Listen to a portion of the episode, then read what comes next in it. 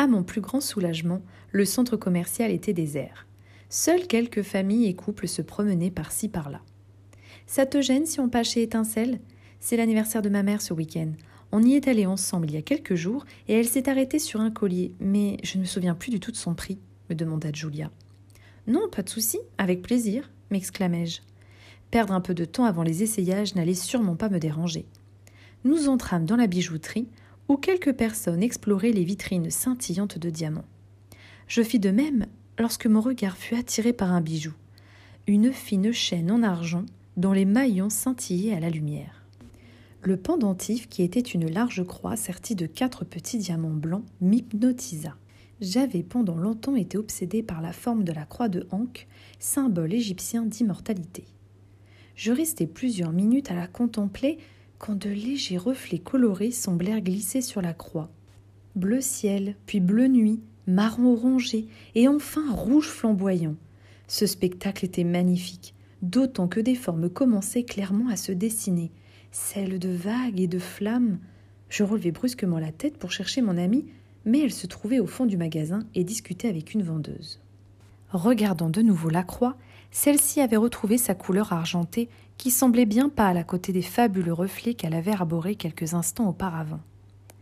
Un frisson imperceptible me parcourut le long du dos. Je ne pus retenir un tremblement. Pourtant, un peu plus tôt, j'avais hésité à enlever mon manteau tant il faisait chaud dans la bijouterie. Frisson étrange qui se renouvela. Je me figeai sur place. Étaient-ce les prémices de la fièvre? N'étant jamais tombé malade, je n'avais jamais ressenti ces symptômes. Je ressentis le besoin de me retourner. Mon regard fut attiré par une ombre qui venait d'entrer. Je croisai le regard d'un inconnu et sentis mon souffle se couper instantanément.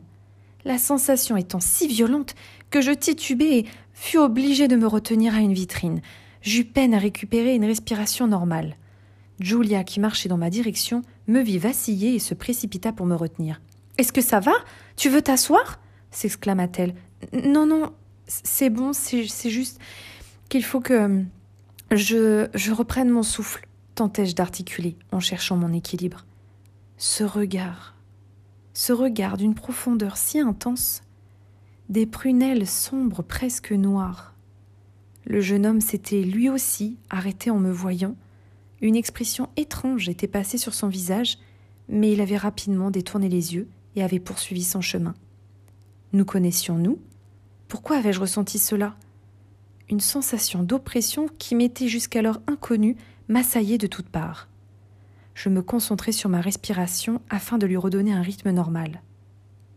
Remise enfin de mes émotions, je fis une esquisse de sourire à Julia pour la rassurer. Tout va bien, je t'assure. L'anxiété, tu sais, rigolai-je. Je me sens déjà nettement mieux. Les magasins me font toujours cet effet-là. Tu es sûr Je ne veux pas que tu fasses un malaise. Si tu ne te sens vraiment pas bien, tu me le dis et on rentre. Si ça se trouve, tu couvres quelque chose. Non, ça ne risque pas d'arriver. Ne t'inquiète pas pour moi, lui souriai-je. Julia se dirigea vers la caisse pour payer le cadeau de sa mère, et j'en profitai pour me faufiler discrètement entre les vitrines. Après quelques minutes, je stoppai net mes recherches quand je l'aperçus en train d'observer la vitrine des sautoirs, non loin de là où se trouvait la croix que j'avais contemplée quelques instants plus tôt. Ses yeux allaient et venaient rapidement sur les bijoux, comme s'il cherchait quelque chose en particulier et paraissait excédé de ne pas le trouver.